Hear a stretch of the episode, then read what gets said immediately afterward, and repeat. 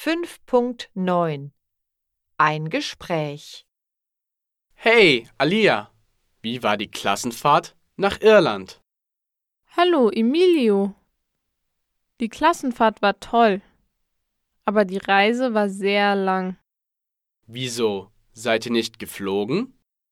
Nein, wir sind mit dem Bus durch Frankreich gefahren. Dann sind wir mit der Fähre nach Irland gefahren. Oh nein, was habt ihr während der Reise gemacht? Auf dem Schiff gab es ein Kino.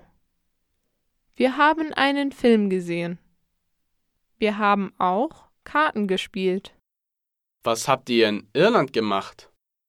Wir haben die Hauptstadt Dublin besucht. Wir haben traditionelles irisches Essen gegessen und traditionelle irische Musik gehört. Wo habt ihr übernachtet?